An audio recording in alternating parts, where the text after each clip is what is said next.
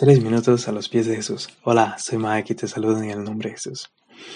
En Romanos 5, versículo 1 al 5, Pablo explica un concepto muy interesante sobre eh, lo que pasa con un cristiano cuando pasa por tribulaciones.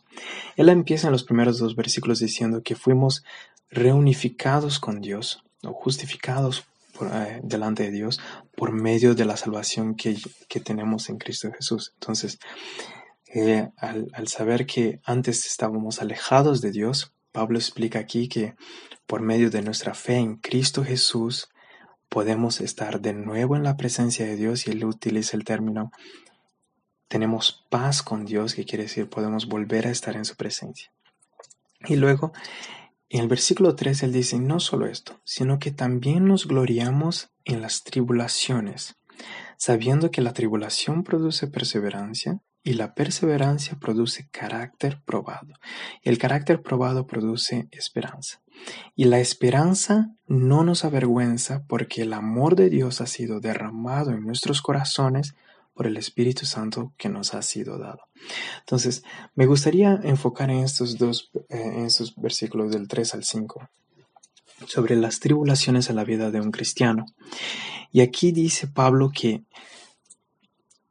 en, en en general, cuando las personas pasan por tribulación, nuestro, nuestro instinto de sobrevivencia es buscar ayuda de alguna forma, encontrar alguna forma de, de salir de esto a través de algún tipo de, de, de ayuda externa que pueda a, lo que nos podamos aferrar.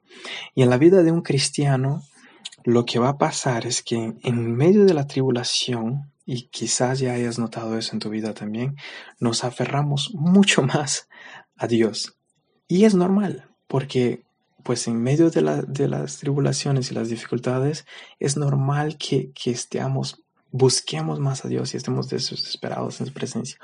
Entonces, claro que lo ideal es que tengamos un, relacionamiento constante y no estoy diciendo que debamos solamente estar con Dios cuando hay tribulaciones, pero lo que Pablo está diciendo aquí es que cuando hay tribulaciones, es una gran oportunidad que tenemos de acercarnos mucho más a Dios.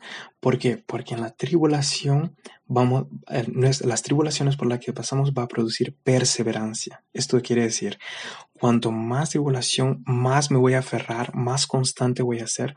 Y en esa perseverancia, al estar cerca de Dios, mi carácter va a ser formado por Él.